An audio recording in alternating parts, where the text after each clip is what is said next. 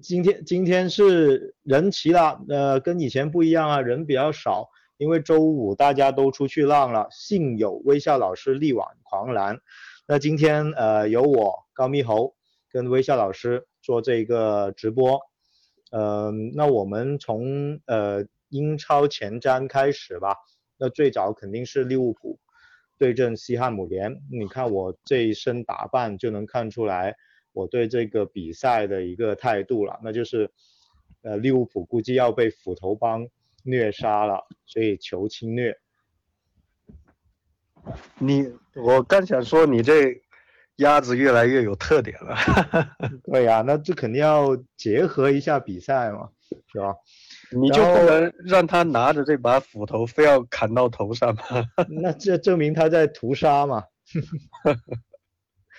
然后呃，我在呃跟微笑老师聊这个西汉姆联之前呢，本来我们是约了这个阿基基队老师来聊一下的，因为他也算半个伪伪锤蜜啊，就西汉姆联的这个呃关注西汉姆联很久的一个球迷，他说了一些他的观点，虽然他今天有事来不了，他会觉得呃本赛季呢这个西汉姆联其实还是打出一些特色的。那莫耶斯在这一块也竞选本本季呃本个月的最佳教练，呃，但是有一些球员的情况还是要重点关注，比如说我们赛季初会比较关注的贝赫拉马，就本赫拉马，我们当时会觉得他可以取代这个林皇林加德的位置嘛，虽然他这是呃攻击力还不错，但他好像跟球队整体的一个中场的一个帮助。没有想象中好。另外呢，呃，右后卫之前一直一直是捷克人曹法尔，但最近因为受伤被青训本约翰逊替换。呃，这个本约翰逊呢，身材比较高大，不像专职边后卫的。呃，这个也可以关注会不会被利物浦所利用。然后这赛季相对而言比较亮眼的是比较适应了英超的弗纳尔斯。因为刚来英超的时候，他有点花拳绣腿，但现在适应过来了，他跟博文已经成为了西汉姆联中卫压迫的一个重要人物。这几个人都是比较重点关注的。但他说了一个事情呢，是比较败人品的。他觉得很奇怪，就是不管这个这几个赛季都是这样，不管西汉姆多状态好，呃，人强马壮的，利物浦状态多差。但只要打起来呢，利物浦都是赢的啊！我锤一般都是赢不了的，不知道是因为是打法上有一个天然的克制，还是莫耶斯啊，因为长期在这埃弗顿德比战对利物浦有一些本身的恐惧啊，所以但他这么败人品，幸亏有我这个斧头压阵啊，就不让他把这个人品败了。所以相对来说，他还是觉得，呃，西汉姆这个球队还是比较稳定的。但对上利物浦，他还是更看好利物浦。嗯，微笑觉得呢？你怎么看这一场比赛？呃，其实那个从英超这个传统来说吧，就利物浦其实打莫耶斯，不管是谁吧。一般都是呃比较难输，也比较难赢那种。利物浦就是莫耶斯，好像对逼平利物浦挺有心得的。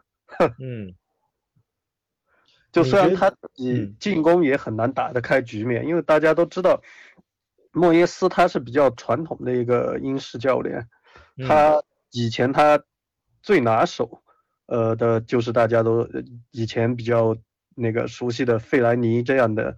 一个高点，当初是被莫耶斯玩出花，然后后来带到了曼联，对吧？所以呃，现在反过头来看曼联的整个经历，大家都说莫耶斯有点千古奇冤啊。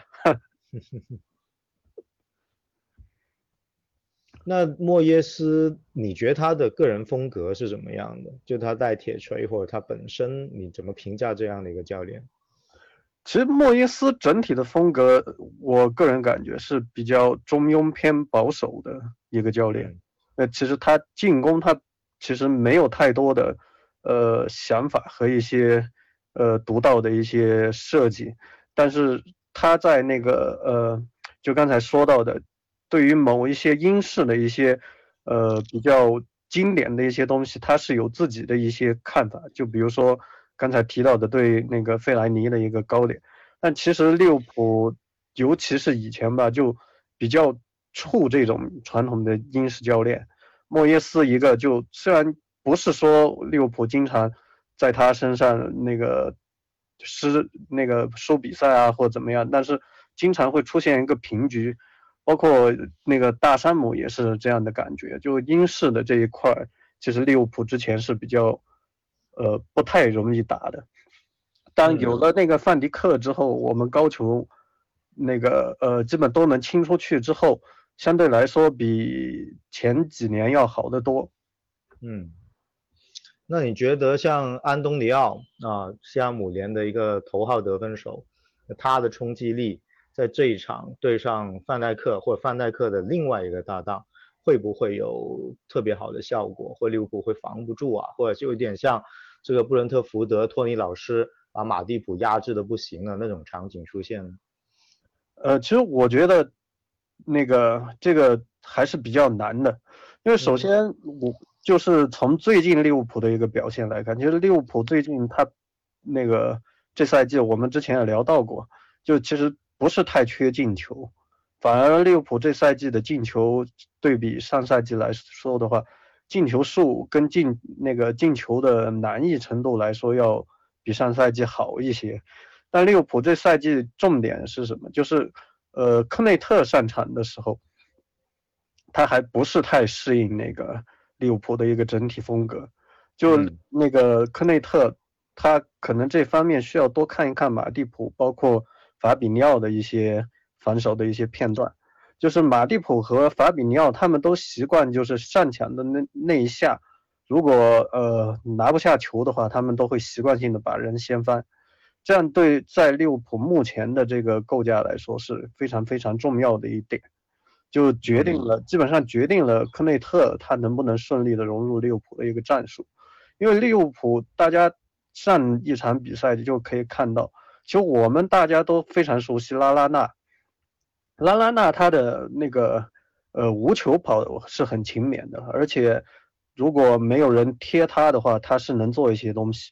但如果利物浦呃拉拉纳在被人贴身，就是在不停的挤他的一个过程当中，其实拉拉纳并不能做太多的事情。呃，结果利物浦上一场球就被这样打了好多次。结果一直场上的球员没有对这个呃叫什么海鸥他的这个攻势有一个回应吧，所以一直被打了很多次，丢了一个球。所以我相信这也是克洛普赛后他不太满意，甚至点出来的一个原因之一吧。嗯，那你觉得科科内特能？在这场首发吗？或者作为像你说的，他主要还是在这个顶出来这一下比较软，还是有其他什么问题吗？呃，其实科内特，我觉得目前来看他的呃表现吧，应该是还算那个差强人意，不说呃好与坏吧，至少我觉得是有一个及格线。他也展示了自己的的一些特质。其实科内特可以看得出来，就是。他第一点的能力不错，而且他整个人身材非常高大，呃，有一张图片嘛，就他跟范迪克站一起，甚至可能比范迪克看起来身形还略微大一点，这是他自己的一个特点，所以他在第一点的时候其实是非常有优势的，呃，但他也有自己的劣势，就是他虽然跑起来的时候速度并不慢，但他。整个爆发力的话，那个对比范迪克是差了很多，所以导致他在那个一些呃回退啊这方面，他一方面就是可能意识也差一点，就是在利物浦可能中场他对于那个中卫身后的一个补防，包括呃中场他就是比如说刚才说的拉拉纳，自从维纳尔杜姆走了以后。利物浦并不太能做好这个对对方一个威胁点的一个中场的一个威胁点的一个贴身干扰，所以从这两点来说的话，就需要拉拉呃就需要科内特保持一个刚才说到的，就上抢之后你一旦拿不到球，就必须把人怼翻这个呃习惯。所以从这点来说的话，科内特其实他是能做到这一点的，因为科内特我大家应该能看出来，他力量是非常足的，而且身材也非常有优势。我个人觉得，如果科内特能形成他这个上抢更凶狠一点的这个习惯的话，是完全能够融入利物浦的防线的。嗯，那其实科内特整体的前景还是好的，而且在范戴克带领下，我们估计对他还是比较有信心的。那除其实你刚才也说了，除了科内特，呃，对拉拉纳的一个问题之外，那说白了还是中场的问题。因为我这个呃笑谈直播间发这个预告的时候，我用了一张图啊，那就是维纳尔杜姆以前在利物浦的图，呃，也有很多朋友就问了这个问题，就现在我们缺一个呃维纳尔杜姆，那现在怎么办？那维纳尔杜姆呃能不能有替代品？那如果东窗一定要买一个，或者说有没有办法让利物浦？补充这个维纳姆维纳尔杜姆缺失后的这样的一个战呃战术的打法，你怎么看这个问题？呃，其实这个必须分成两个方面来看。第一点啊，就是正常的一个球队一个轮转里面，你三中场肯定是有人需要保护那个上抢中卫身后的空间的，这个是利物浦欠缺的，也就是刚才说到那个呃利物浦中场一些。不太好的一些习惯吧，但是从科内特自己的角度来看，球队短期之内这个点就是，如果法比尼奥在的话会好一点。呃，如果法比尼奥不在的话，那科内特要融入球队，那就必须养成刚才我说这个习惯。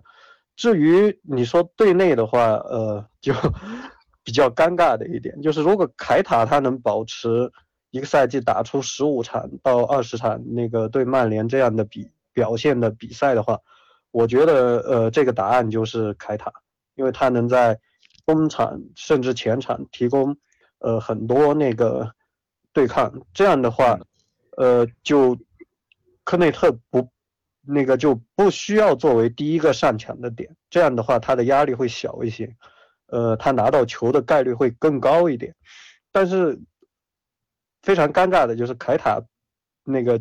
不可能 保持这种状态十五到二十场的，嗯，所以凯塔那个九成吧，不会是这个答案，嗯，至于其他人的话，呃，琼斯我觉得目前差的非常非常的多，因为其实前面我也有说到过，琼斯虽然从年纪、跑动能力、对抗来说是具备一个呃打手的一个硬件，但他自己。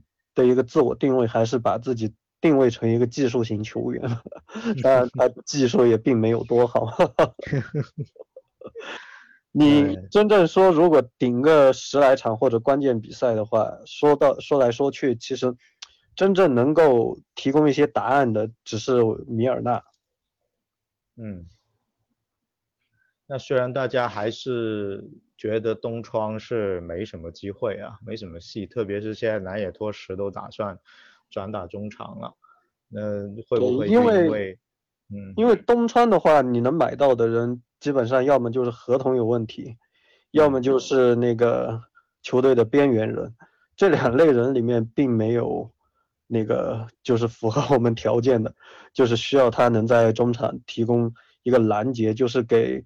呃，中卫在他们身前基本上清清理一下战场，或者是贴一贴对面的进攻的一个箭头。这个转会市场上冬季是没有这一号人的，除非就是那个呃三三谢斯吧，就是东窗还能说服那个呃里尔，但是这是挺困难的。就是你要买这样的球员，那对方必须是要买好替代品。才有可能在东窗放走。嗯，现呃有朋友也会问，就是问了这个问题啊。如果是中场球员，呃，我们更希望是比索马这类的，还是蒂莱斯曼这类的？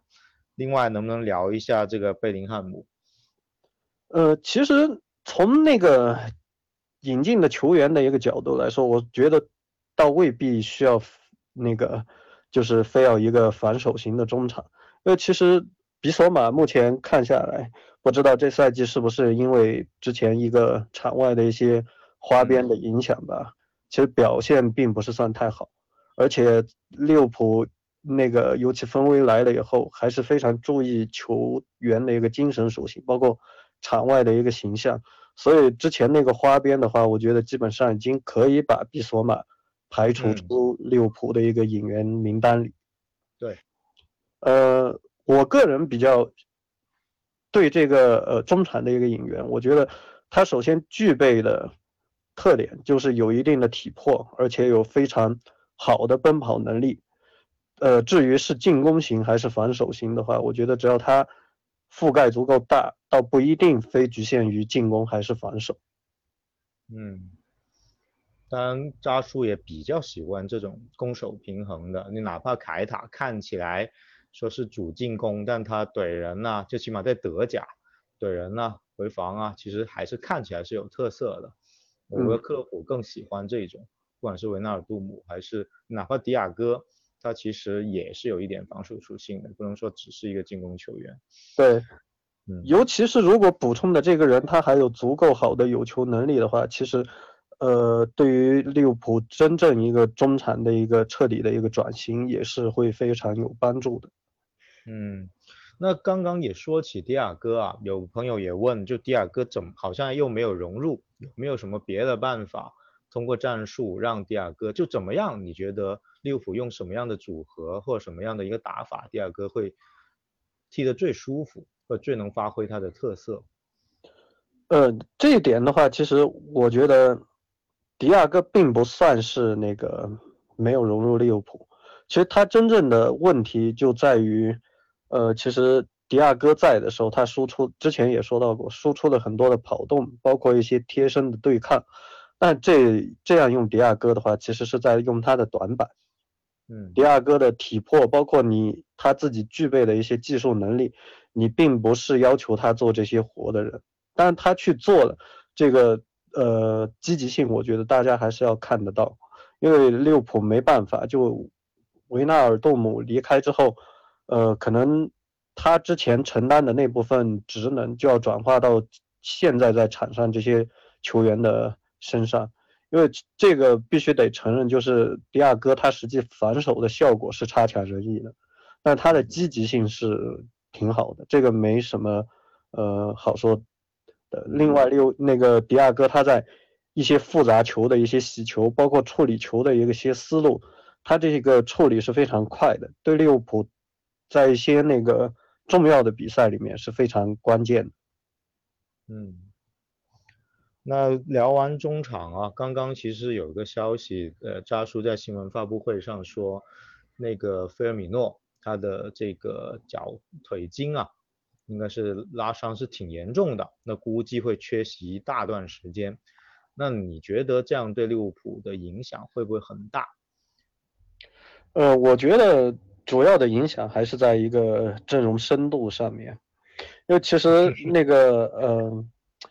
前面聊到过，就是虽然马内他有一定程度的下滑，但是凯塔引入之后，凯塔的一些特点，包括他的一些贡献，直接贡献，呃，其实马内目前的马内加上现在的若塔的话，其实他是略基本上可以和巅峰马内持平，甚至带来的东西更多一点的。所以从这点来说，利物浦的主力阵容。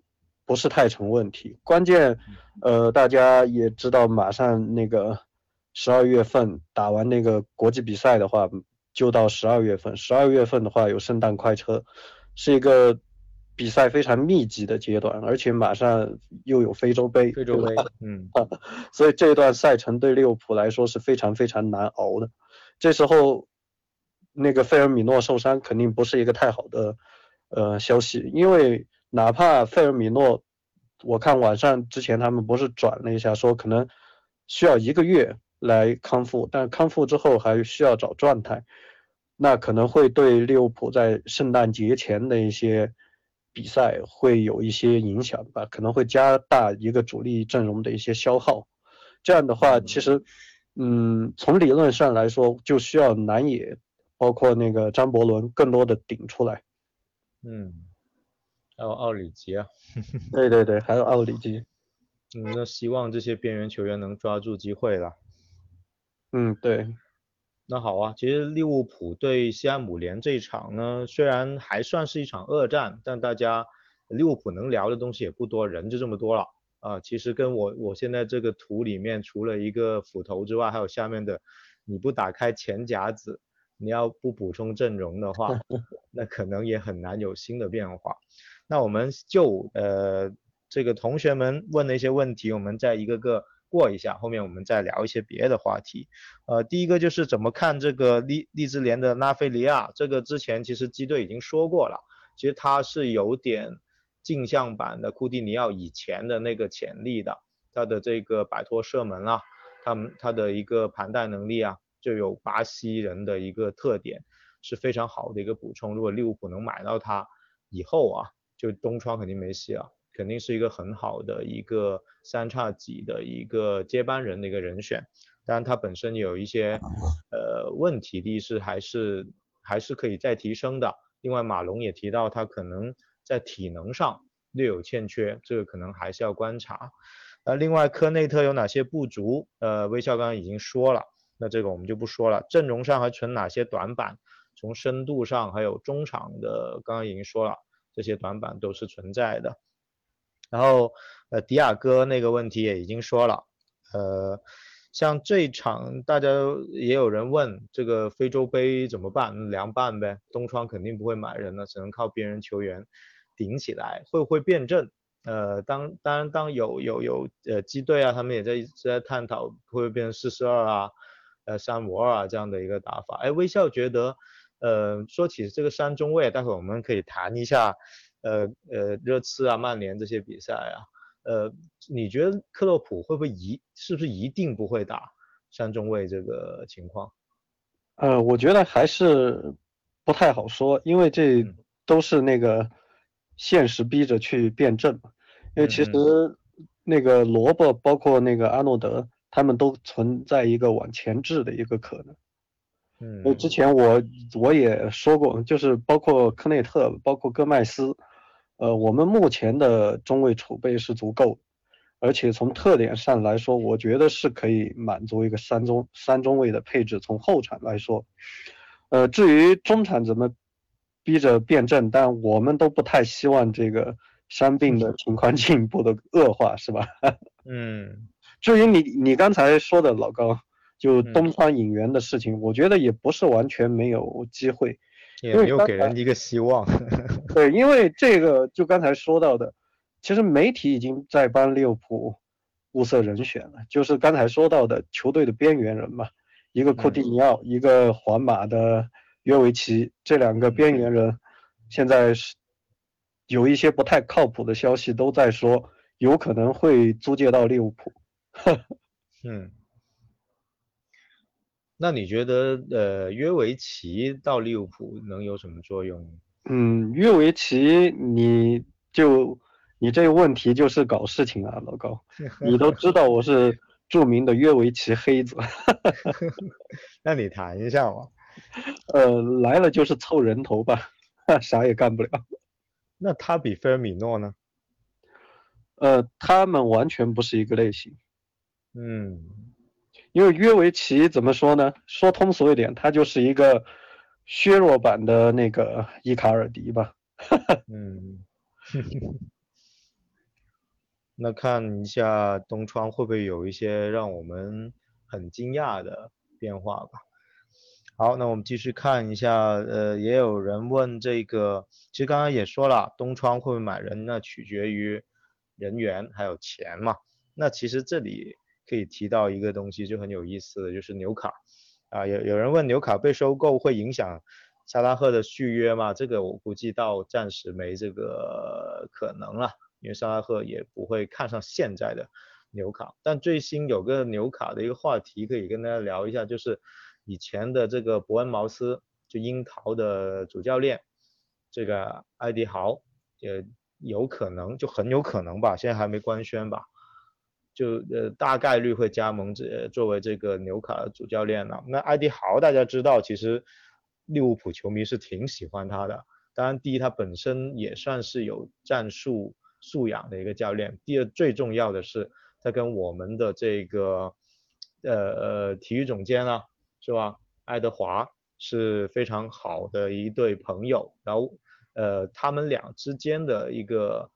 呃，球员的交易还是比较多的，当然这是我们有没有坑到樱桃不好说啊。不管是索兰科啊，还是史密斯啊，还是埃比啊，这些都是从利物浦出去的，价格都不错。那大家就有些朋友就会在想，哎，那会不会呃这个艾迪豪上任之后还是会从利物浦买人到纽卡，那我们就有钱了。呃，微笑怎么看这个故事呢？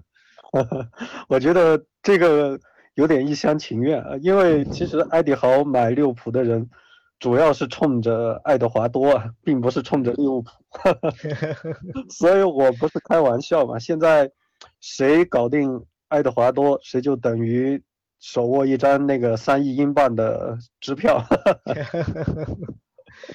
那 现在有也有传这个爱德华多可能要离开利物浦啊。但是红牛又否认了，虽然他说他们也在找这个体育总监，那你怎么看这个埃德豪的离去或他未来的去向？呃，从目前来看的话，我觉得，包括那个啪啪也说了，就是其实红牛这个辟谣并不是真正意义上的辟谣，只不过就很多时候可能还没到那一步吧，毕竟爱德华多还必须在利物浦待半年，是吧？可能还要待半年，所以有些事情，呃，还没办法说的那么清楚。但我觉得，我从个人的直觉吧，我觉得爱德华多很有可能就是去那个红牛。哦，你还是觉得他要去红牛？为什么呢？对，就其实，哎呀，说起来也有点很尴尬。利物浦的总监是非常难当的。首先，第一个，他的权限不是太高，对吧？他没有那个所谓的拍板权，就是他要那个让就之前的很多传闻里就说，比如说那个他让那个克洛普选择萨拉赫，他也是要进行一个说服，对吧？说服克洛普，克洛普不点头的话，他是拍不了板的。第一个，他权限不够高；第二个，利物浦没钱，连续两三年都是这样引援，我觉得也能很明显的感觉到。就说白了，我觉得他可能工作的不是太愉快，嗯，因为他是一个很善于数据分析的一个人，就包括南野拓实之所以买过来，也是因为一方面数据，一方面球探的考察，就可能球队觉得南野拓实是一个价值二十 M 的球员，但是当时可以八点五 M 拿下，这样就是他一个操作的空间。所谓巧妇难为无米之炊，你哪怕。那个爱德华多在长袖善舞，你都没有能卖出去的人摆上货架，那他也啥也干不了啊。就是说白了，你现在连一个伊比，连一个那个布鲁斯特，连一个索兰克都没有，你让他怎么给你变钱啊？那你觉得爱德华多的离开对利物浦的影响会不会很大？呃，我觉得就如果克洛普在利物浦的话，这个问题应该不是太严重。当然，这个也要看就是之前利物浦整个就是球探系统，包括一个数据筛选的一个系统的话，它是怎么样建立的？因为我们大家都知道，一个系统的作用远远是大于一个人的。嗯。因为克洛普在，还是给我们一些信心啊。就像当年布瓦奇离开了，我们还以为，呃，影响会很大。但宁德斯上来了，辅助利呃克洛普，然后又创出了另外一番成就。我们看后面吧，爱德华多如果真的要离去，去哪里？又会让谁来上任？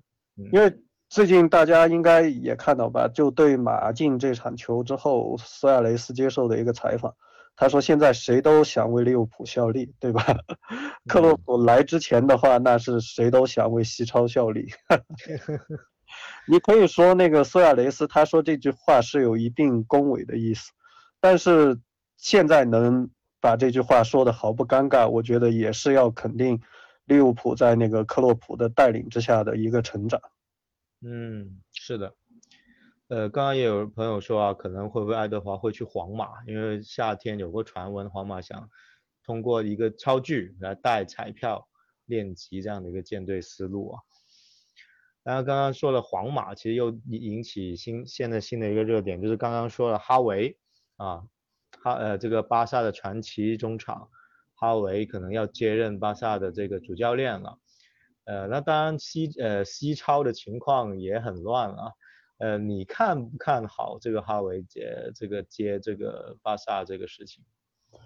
呃，我是不看好的，因为说实在，现在巴塞罗那它整个混乱期还没看到一个触底反弹的一个点。因为首先，那个巴塞罗那说实在现在就是有点积重难返，因为是他们把自己最重要的几笔交易都做砸了，对吧？一个库蒂尼奥，一个。登贝莱，嗯，其实大家都知道我是非常喜欢登贝莱的，但为什么说那个呃，巴萨他把这两笔交易做砸了？其实能买到这两笔人，呃，这两笔交易的话，呃，能做成其实是成功的，但关键巴萨他的问题是在哪儿？就是他之前他整个球队，因为他本土的那个所谓的拉玛西亚帮，包括那个。梅西他们实际岁数上去之后，他们跟那个年轻球员的目目预期目标吧，很难达成一致。而且还有就是大家也看到过很多新闻上面说，其实巴塞罗那整个训练是有问题的。嗯，就是呃很尴尬的一点就是，巴塞罗那基本上把他的所有的年轻球员，包括单打的的这这些球员，通通都用废了。就比如说那个乌姆蒂蒂，对吧？登贝莱就库鸟就不用说了，其他的包括一些法力，分分钟也是一个大邱，是吧？所以从之前的一些呃场内场外的一些消息结合来看的话，巴塞罗那至少是他的训练质量就存在了很多问题。其实从一个简单的道理来说，你要场上怎么样来避免受伤呢？就是如果你的训练强度达到甚至超过了比赛的强度，你再来踢联赛，那其实你受伤的风险就会被降低。但是如果你的训练强度低，那个比赛的强度跟比赛强度脱节的有点厉害的话，那就很容易受伤。因为其实巴塞罗那这两年并没有任何一个球员是铁人，甚至苏亚雷斯在那个。呃，巴塞罗那都被黑成一个死胖子，对吧？现在苏亚雷斯去到那个我传之后，过得多滋润啊！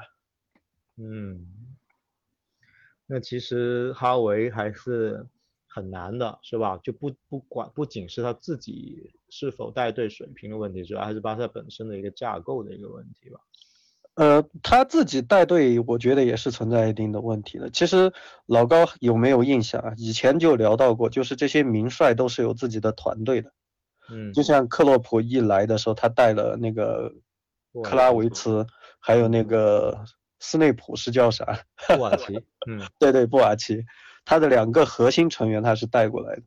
因为目前的话，哈维他的执教经历不够丰富。嗯，就是。现目前看得出来，就是巴塞罗那队内又没有比较资深、能力很强的这种副手，或者是一些那个教练在那个他的教练组里面。如果单纯靠哈维从那个卡塔尔直接带人过来的话，我是不太看好他能带太厉害的人过来。嗯，那其实说起这种呃名将，年轻名将变成名帅了。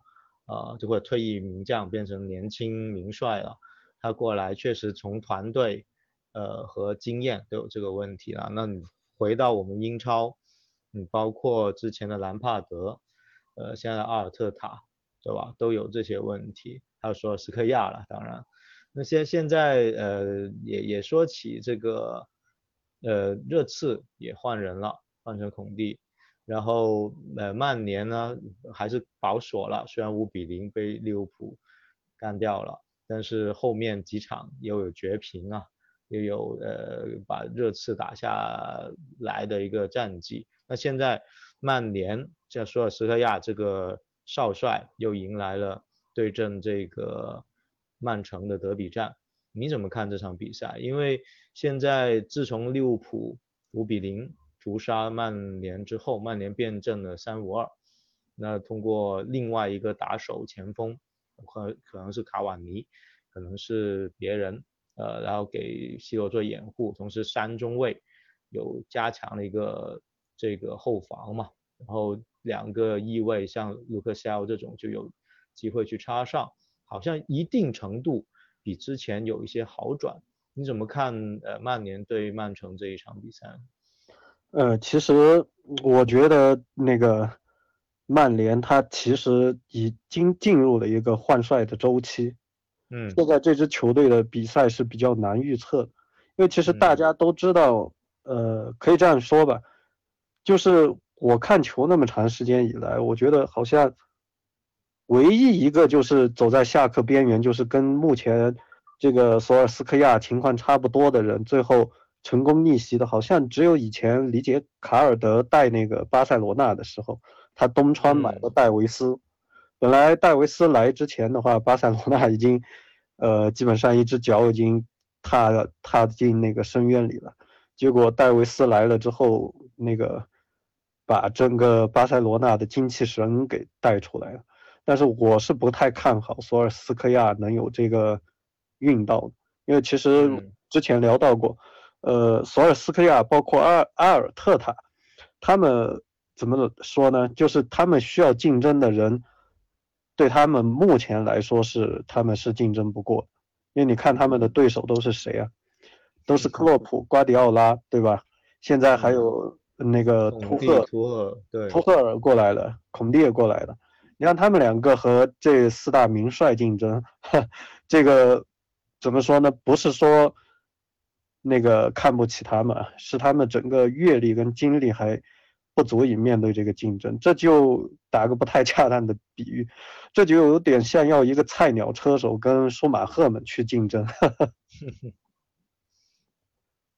那确实有这一个，这所以你还是看好瓜迪奥拉这个，就可能一场比赛不一定有明确的一个胜负，因为足球也有偶然性，而且球队本身还是有球星压阵嘛。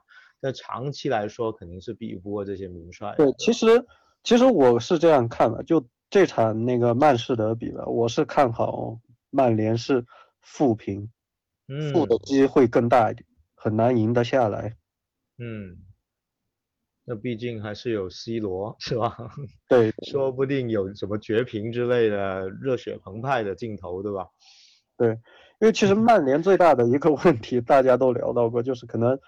福格森他在很多方面他的话语权还是非常非常的高，因为现在一直媒体包括一些球迷，包括有很多方面的一些声音都有在说，其实福格森非要把 C 罗带回来，其实是一杯毒酒。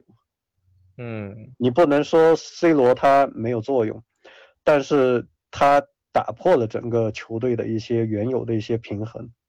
嗯。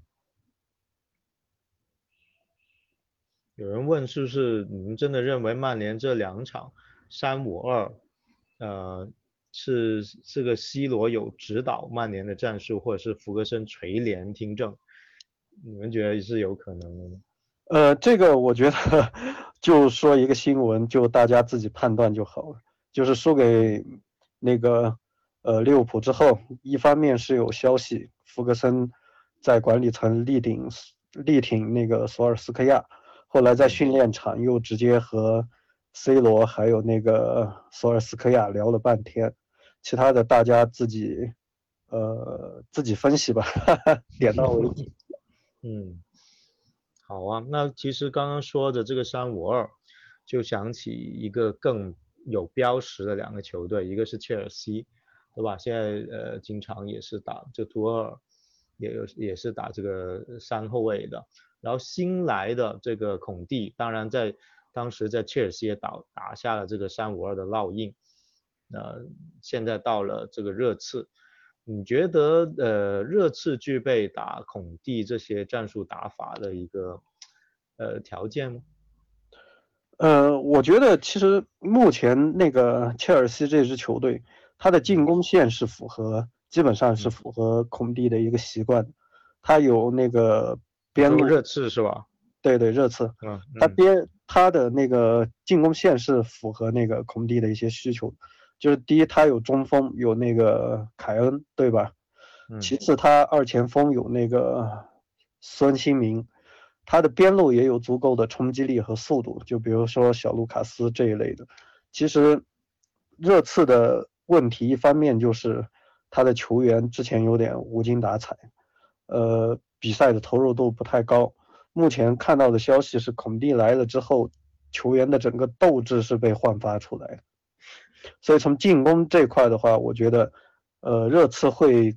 有很大的不一样。至于中场和后场的话，其实这个是需要时间的。嗯，就包括孔蒂带那个国际米兰，他真正改善了国米的防守，也不是一蹴而就的，因为防守是很讲究一个纵深，还有一个整体协调性的一些东西。嗯，我们现在可以预期的就是进攻，反正热刺一定是会能带来改观的。嗯，所以热刺估计没那么好打了，是吧？我们还利物浦还没打过热刺吧？对，因为其实那个热刺大家也知道，有我的爱将恩东贝莱，是吧？其实恩东贝莱的素质包括潜力，大家都可以看得到。因为其实从一个持球球员来说，你在进攻三区的突破是最难的。其实哪怕恩东贝莱最低迷的时候，他每场球还是能保证那么一两次在对方进攻三区的一个突破，包括塞球。当然，他真正在热刺做的差的地方，就是他没有把自己的全能性打出来，就他没有展示出他在里昂那个活力四射的一个状态。其实，在里昂他是他突破的效率在进攻三区是没有那么高的，但是他整个活力包括。攻防的一个带球啊，包括铲断、贴身这些，要在热刺是完全没有展现出来过的。嗯，呃，有人问过这个这个霍伊别尔啊，他你觉得他这个能力怎么样？他能不能作为像维纳杜姆那样的一个战术作用？呃，其实这个就说到刚才我谈的那个问题，中后场是非常讲究那个。构建的，就还是举利物浦这个例子吧。你觉得老高，利物浦这个中场构建的很好吗？但是利物浦的中场大家都知道有缺陷，但是利物浦的中场它刚好，它前后场能形成一个兼容性，对吧？他的问题就没有那么严重。所以具体孔蒂他怎么样来处理这个中后场的一些关系，我觉得这个是需要时间的，他需要时间。去认识整个球队的球员，包括中场也好，后场也罢，嗯，他才能形成他自己解决问题的一个思路。因为其实如果你单纯从那个一个标准化的一个思路来看的话，其实利物浦这个中场，我觉得应该正常人不会觉得会这样来构造，但是实际上这样做了，效果还出来了，对吧？欧冠也拿了，联赛也拿了。虽然大家都知道利物浦中场是有问题的，但是能利用问利用这个问题的人那么多年也没几个，对吧？这就这就是战术上的一种成功。所以你要说具体到热刺来说的话，我觉得霍伊别尔肯定是很有特点，他的跑动能力算得上那个中规中矩吧，而且他有不错的体格，包括一些逼抢的一些意识。但至于他中场怎么协调解决一些，呃，或者说掩盖一些它存在的一些问题吧，这个就需要前场跟后场做很多的文章。那现在热刺有可能又重新崛起啊？那我场是不是最近虽然它的境况还挺好啊，但你现在怎么看？当然，你刚才也说了阿尔特塔本身的一些先天性的一个问题啊，从经验上和团队上，但目前阿森纳还是展现出一个欣欣向荣的感觉的。毕竟从萨卡、S 罗这些年轻才俊，他的一个发挥呃，整体来说还是不错的。然后现在，呃，一个打法上还比较合理。然后你感觉阿森纳，呃，这个赛季或未来的发展会怎么样？呃，其实我觉我是这样看，就是阿森纳、曼联、那个热刺之前的话，这三家球队在孔蒂他的去向没有确定之前，我觉得。谁能从这个争四的怪圈里面突围出来？我觉得很大程度上是取决于孔蒂的一个去向，因为目前的转会市场上面真正有分量，一方面能带领球队前进，另外一方面又能挖掘球员的一个潜力和能力的教练，目前市场上只有孔蒂，其他还那个呃处于赋闲状态的一个名帅吧，就只有那个齐达内。那 齐达内的话，他身上有一些东西，目前是说不太清楚的，还是玄学。对，因为其实阿尔特塔，你要说他目前这波那个胜利，究竟怎么说呢？就包括努诺，他开始前三场也是全胜的，对吧？所以阿森纳的话，我觉得如果他是一个有雄心的教练的话。他也知道自己也是处在一个换帅周期里面的，因为阿尔特塔，我觉得，如果你把阿森纳当做铁锤甚至狼队这样的球队，就是稳在五到八名、九名，那么阿阿尔特塔可能是够的。但是如果你有一个更大的一点、更远一点的目标的话，你是要那个从真四军团里面突围而出的话，我觉得阿尔特塔是不行。就像刚才说的，你让阿尔特塔和索尔斯克亚和那四大名帅竞争，这有点不太公平。当然，你觉得呃，阿森纳像萨卡和 S 罗，他们未来能留在阿森纳吗？或者他们的前景怎么样？老高，你这个场面是要我给你扎一下心吗？说嘛，嗯，其实我觉得目前比较大的，呃。那个可能性是什么呢？就是如果没有被现在的前四名挖走的话，这两个人可能会随着纽卡的一个崛起被纽卡撸走。哦，那看你这个预言准不准了？因为当这个预言要成立的一个前提是纽卡先保级，如果纽卡已经降到英冠了，那 这就不算数了。好，那呃，我们再看一下其他朋友的一些问题啊。嗯，有人问这个非洲杯期间，呃，这个萨拉赫、马内、凯塔不在阵中，那刚才也说过这个问题了，怎么应付？可能会变阵啊，用边缘球员啊，东窗看有没有惊喜啊。然后另外就是能否谈一下扎叔入驻利物浦以来的阵型打法演化历程？以及对未来阵型打法的推测，这个好像有点大啊，这个问题，我们回回头吧，我们看能不能做一个眼镜上的一个专题。当然以前，呃，我们有一个成员写过一篇文章，说这个眼镜，你可以翻一下这个事情。我也是刚想要推荐那个画画写的那个，对，挺好的。对，楚梦萧晴写的，可以找一下，应该是叫。压迫的荣光，压迫之光之类的，就是克洛普的一个战术眼镜。呃，另外就是红军想本赛季夺冠需加强哪个环节是重中之重？那我当时是回复就是财富啊，跟我今天写这个东钱夹子一样，就是没钱。呃，当然，但你觉得如果嗯一定要一个环节加强，我们就稳夺冠了，你会加强哪一个地方？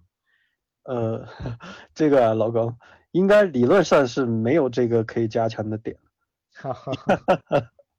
因为利物浦的问题不是某一个点的问题，因为你看这个深度是吧？嗯，你是加强一个点能行的吗？对，除非给你，除非给你一个那个叫啥，呃，莱切斯特，莱切斯特夺冠那赛季的坎特，我觉得可以啊。嗯。那其实中场还是一个比较重要的地方了，虽然这个不大现实啊，想法是这样。然后另外就是细说起来的话，如果你能把库蒂尼奥租回来，库蒂尼奥能有之前在利物浦那时候八成表现的话，我觉得联赛的机会还是非常非常大。嗯，库蒂尼奥他主要有一个好处就是他在三叉戟需要轮换的时候，他可以踢边锋，然后如果他们在的时候，他又可以尝试踢组织中场，对吧？所以他本身从多面性、全能性啊本身的一个特点来说，也是利物浦所欠缺的。因为大家都知道，现在利物浦可能定位球就是直接定位球得分，还有远射这块其实还没有。非常的呃，可以作为一个和常规的得分手段。嗯，是的。那你看，你看好东窗，对？你觉得东窗有没有可能回归呢？这个这个库蒂尼奥和酷狗啊？因为我觉得其实现在你要说这个可能性的话，我觉得单纯就是利物浦想不想。嗯。因为巴塞罗那明显是要赶人走。是挺着急的，就看看艾迪豪看不看得上库蒂尼奥。对，其实就说到艾迪豪，就刚才说到那个爱德华多他这个去向的一个问题。你看这个克洛普能不能在他走之前忽悠一下？啊，这这很难了吧？毕竟那个呃，如果你这时候让那个艾迪豪接了那么多利物浦各种边缘人的话。那纽卡妥妥降级了，纽卡这一降级的话，那那个下川你还指望那个有钱吗？唉，可可能只有东窗这样的一个机会了。是啊，现在你没发现吗，老高？就大家都在讨论纽卡的这个热钱究竟是被谁拿到的？大家都在想，哇，纽卡快来把我们队里面这几个边缘人通通挖走吧。嗯，说起边缘人了，也也有朋友问这个张伯伦，好像这两场他的身体状况是有所提升的，那能不能会作为一个就这个主力中场受伤的情况下，像米尔纳、像凯塔受伤情况下，他能顶上来？你你看了这两场张伯伦的表现吗？呃，我看了，其实那个。我现在都想问一下老高有没有很欣慰啊？没有，他恢复状况，不管他恢复状态，他哪怕要卖，他也能卖个好价钱嘛，肯定是好事。嗯，因为因为其实利物浦今年那个我也聊到过，就好像目前找的那个呃私人教练还挺不错的，就从范迪克、呃张伯伦、凯塔，包括科内特来说。几个人的身体状态目前看起来都挺好的，因为其实张伯伦这两场的表现吧，应该是他十字韧带伤之后身体状态最好的两场吧，因为他十字韧带伤之后，身体状态就没有达到过这样的水准。对。其实，其实，呃，这个微笑提过几次这个，呃，算是体能教练还是这个私教啊？反正感觉好像，呃，媒体报道的不多，但我们从凯塔、张伯伦身上，还有范戴克身上，还是看出来一些成效的。这个还是蛮有意思的一个事情。当然，也有人问这个，那戈麦斯好像也没见他这个身体超回来了。那戈麦斯的未来你怎么看？哎，这个东西怎么说呢？有些东西，有些伤病是不可逆的，就包括那个刚才说到的张伯伦，他这个十字韧带伤这些东西，他只能调整自己的一个踢法，包括重新那个呃练，到恢复自己一个肌肉的一个平衡的一个状态。就戈麦斯他的伤病史要比那个张伯伦估计都严重吧，他的病包括他的十字韧带都伤过。其实他现在还能继续踢球，已经挺不容易了。所以我觉得，我觉得戈麦斯算是如果埃迪豪要买的其中一个是能换热钱的一个球员。毕竟，毕竟名声啊，这大场面啊，呃，整体的综合实力吧，还是有可能可以作为去纽卡踢球的一个球员嘛。对对，所以那个你不能。指望那个叫啥华佗把啥病人都治好，对吧？所以其实你说这几个重伤号能看到三四个是吧，都有起色，我觉得这已经很不容易了。至于戈麦斯一方面，我们也没看到他出来打太多的比赛，是吧？中卫这一块儿你要适应比赛的话，其实还是比前场要更难的。对，要找状态嘛。然后呃，还是有朋友，我还是想问啊，刚刚我问过这个问题，不过你没有正面回答，就这个贝林汉姆，你怎么看这个球员？嗯，贝林汉姆的话，其实那个以前他还在英冠的时候，我就说过，这个人当时说那个三十三十五 M 嘛，我说这人利物浦有钱的话一定要买下来，因为没买到的话，基本上就跟利物浦无缘了。嗯，因为贝林汉姆算是目目前我看到的大英的这些中场里面全面性最好的一个球员。这个全面性不单纯是说他的技术细节，因为他的身体的一个整体的素质更像那个法甲那边的球员，他是兼具多个维度的。就比如说速度、爆发力，还有那个身高、柔韧性，这些在英格兰球员里面是比较少的。就大家都知道，英格兰球员他在比赛里面，他的一个柔韧性可能会影响到他很多的一些技术动作。呃，在贝林汉姆身上看到的，呃，更多的是那个，就像刚才说到的法甲的一些球员的一些特质，这个是我挺欣赏的一点。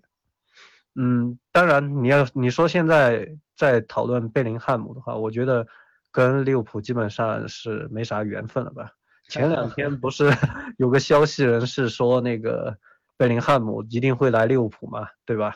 对。结果贝林汉姆自己发了一张冷笑的照片回应。嗯，所以你看三桥都卖到八十几 M，对吧？贝林汉姆我觉得不会低过三桥的身价。嗯。那你觉得他未来花落谁家？他肯定得走的。嗯，这就不太不太好讨论。什那个你真说起来的话，那只能是有钱的狗大户家。就比如说，要比如说两年之后看看纽卡、切尔西，包括曼城、曼城、曼联，我觉得只要有钱都可以看看。就利物浦那个，反正这个样子吧。除非，除非大家亨利都换了是吧？对啊，除非就是那个利物浦把萨拉赫卖了是吧？萨拉赫你看好续约吗？还是大家还是蛮关心的？说实话，虽然现在也发过一个官网的一个乌龙啊，说他已经续约，后来又赶紧撤掉了，到现在还没有什么消息。你怎么看这个事情？你个人觉得？哎，利物浦这个续约，我觉得是最看不懂的。这个真的没办法预测。就是其实我之前对维纳尔杜姆续约还是有一定信心的，但是拖到最后关键时候，利物浦又算了一个账，是吧？主要你不太知道利物浦究竟什么时候发动他这个算账技能，万一到时候他一算利物那个萨拉赫他整个呃签字费是吧，涨的薪水这样那样的。算起来成本太高了，脑子一抽又把萨拉赫卖了，大家不是又都傻眼了吗？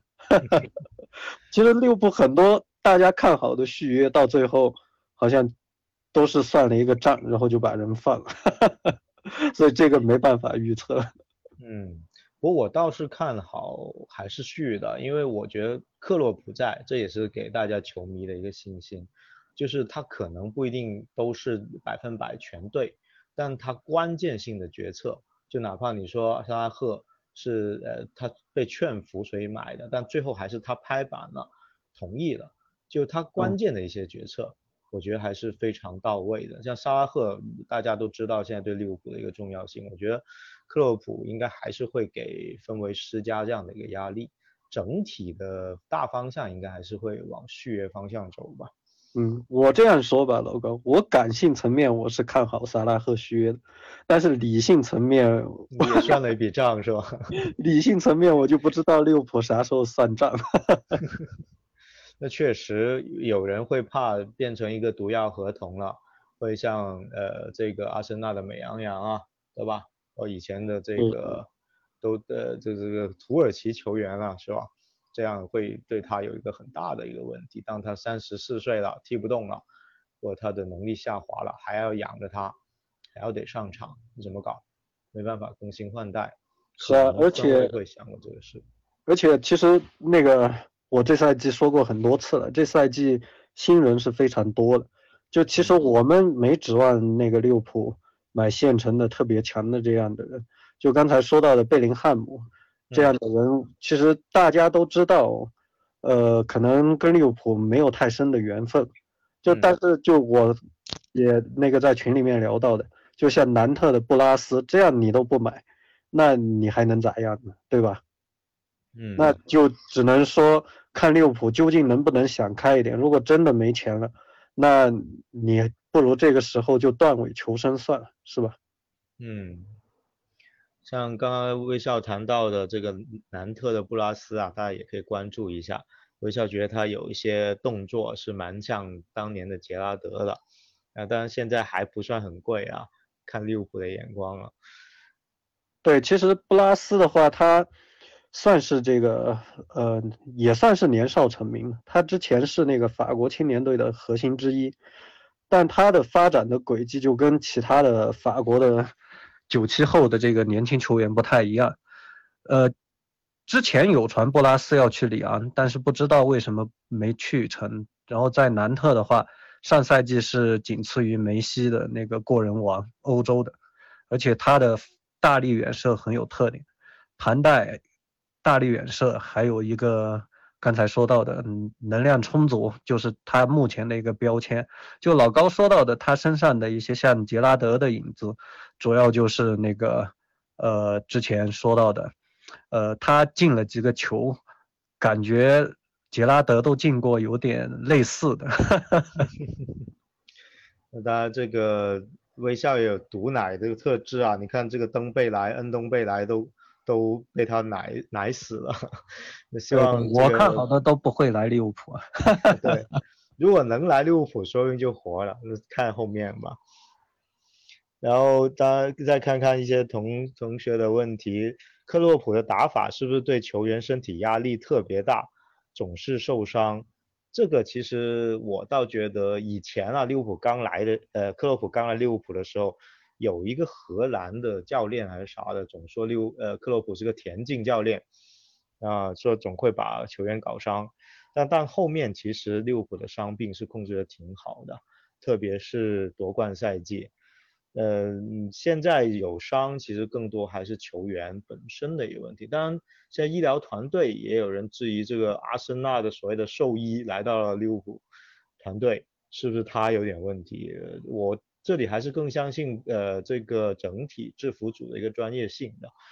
从现在打法来说，其实利物浦也有张有弛，呃也不是说一直都是冲的，像刚刚开始克洛普来的时候这样子。所以我不觉得他们没有养生球的时候，像马内都划了一赛季的水，对吧？现在才开始有点恢复。嗯，其实克呃克洛普的球队现在球员们其实还已经挺会利用这个领先的时候进行一些休息啊，或一些倒脚来进行休息了。我觉得倒没有这个问题。另外就是疲劳积累的影响能有多大？这肯定是很大的。这个有些球员你能看到像马蒂普，如果他连续作战，后面就挺挺就肯定有几场会拉垮，这有点像以前的洛夫伦了。然后包括像连续打比赛的，像亨德森啊这些球员，他有些时候看到他菲尔米洛，他们有些做动作就已经很慢了，这肯定跟疲劳是有关系的。然后也有朋友问这个阿贾克斯的安东尼是不是好选择啊？这个也是我们笑谈成员看好的一个球员啊。微笑对他有没有什么熟不熟悉这个球员？安安东尼奥的话，这赛季表现还是挺不错的。嗯嗯，当然他跟那个传统的巴西球员比起来的话，他踢球的合理性，呃还可以吧。但是他相对来说，他的竞技的一些素质的话，没有那个之前的巴西的一些混血人巧克力的那种身体的那种炸裂程度。但 安东尼奥是一个可以考虑的人选。嗯，但他现在跟拉菲尼亚一样都是大红人了，也不会便宜的，所以选。所以其实你发现没，老高，我们现在聊的那个球员，基本上都是 就大家希望纽卡的猎物是吧？对，其实而且大家真正聊的这些球员都不是太贵，而且是那个就是刚刚走在一个上升区间里面的，就是你利物浦现在是大家都很不看好那种，就是已经到了第一个高峰的这种球员。是。就像拉菲尼亚这个已经是到了第一个高峰的球员，贝林汉姆也是走上坡路，快到第一个高峰的球员。我们说的就比如说布拉斯这种，可能目前也就 是 十五 M 到三十 M 之间吧。唉，那没办法了，没钱了，没钱就是目前的一个主题，就首付都凑不齐了，现在这种感觉就是。对啊，说起来就很让人气愤了。好啊，那可能呃，我还看到一个问题，把这个问题聊完吧。齐米卡斯呃呃这一场欧冠的比赛也打得很好啊，然后之前的杯赛也打得非常好。有人觉得他其实传中比罗伯逊更靠谱，然后技术层面好像看着也不错，呃，防守现在好像也挺硬的。那你觉得，呃，他会不会威胁到罗伯逊的主力位置？那是轮换肯定没有问题，但会不会以后，呃，两翼齐飞就变成齐米加阿诺德了？嗯，我觉得那个罗伯逊身上的特质，呃，齐米卡斯是不具备的。呃，除非利物浦中场能进行一些调整，包括前场，呃，否则的话，我觉得目前的利物浦是离不开罗伯逊。嗯。因为其实利物浦的两个边后卫嘛，一个阿诺德，一个罗伯逊。阿诺德他主要那个大家都说他是享受那个萨拉赫那个资源倾斜最多的一个点，因为之前萨拉赫经常在那个边线帮他扛人，让他找机会起球，对吧？呃，但那个罗伯逊呢？罗伯逊其实他很多特质上来说，他是一个非常非常标杆化的一个边后卫。就是罗伯逊是那种能插得很深，同时又能回得来的一个边后卫，而且他能保证他在折返的这个过程当中，他能做出一个比较合理的一个选择。就是比如说他在那个呃折返的过程当中，他并不是盲目的往那个自己本方后场跑，他在这个过程当中，他对于对方持球点的一个限制干扰是非常到位。其次就是利物浦那个。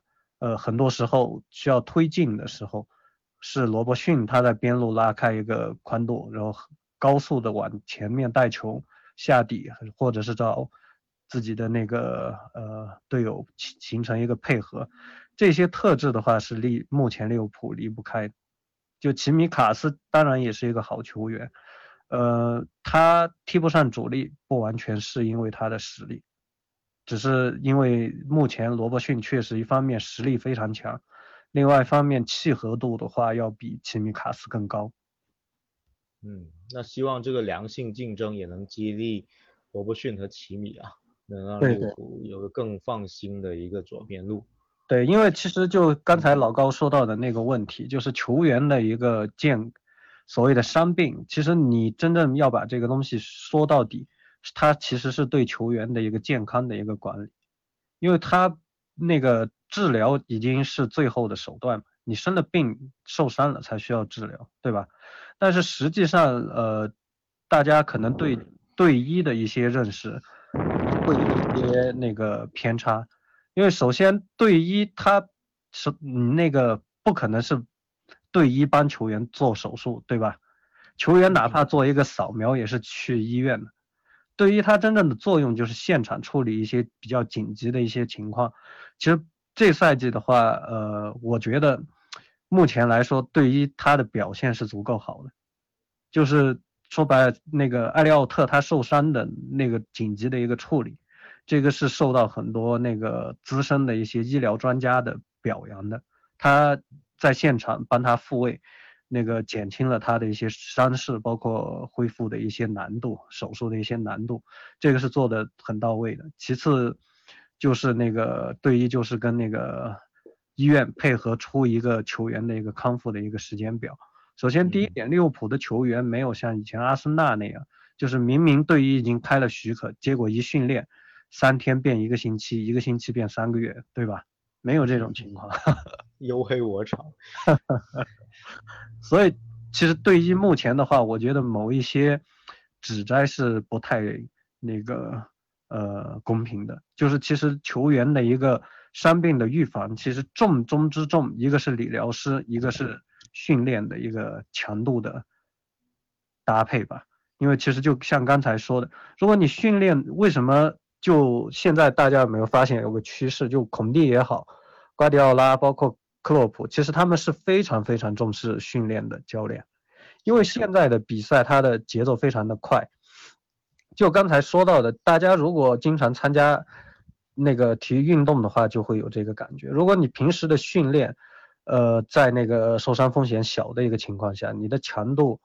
节奏如果是高于你参加的比赛的话，那你会在你参加的比赛里面感觉到要适应起那个节奏会非常的简单。但是如果你本来你就是一个呃低强度的一个训练，你要去适应高强度的节奏，那是很容易受伤。所以其实大家这一点的话，呃，对于伤病的管理，更多的应该是看到一个理疗。拉伸还有就是那个训练的一个强度，这两个是真正预防伤病最重要的要素。因为真正到了拉伤，包括做手术的那个阶段，你就华佗在世，该养一个月还是养一个月。对，其实微笑也说到了这个主教练的一个核心能力啊，很多人都说啊，你是不是战术大师啊，或你的助教战术能力比你强啊，这个。这个主教练是不是只是会激励啊？只是个这个摆在那儿的摆设啊？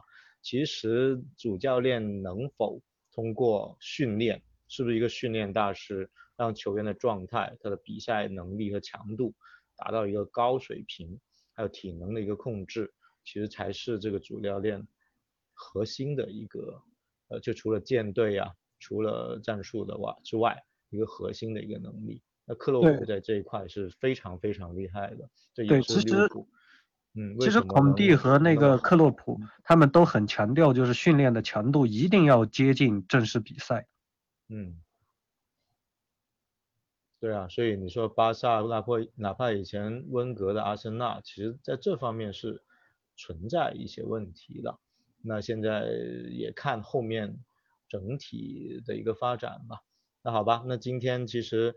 也聊蛮多了，这个不愧是这个微笑老师，我们这个笑谈的万花筒啊，就问什么问题都能聊出很多东西来，呃，这个算是力挽狂澜的一次直播。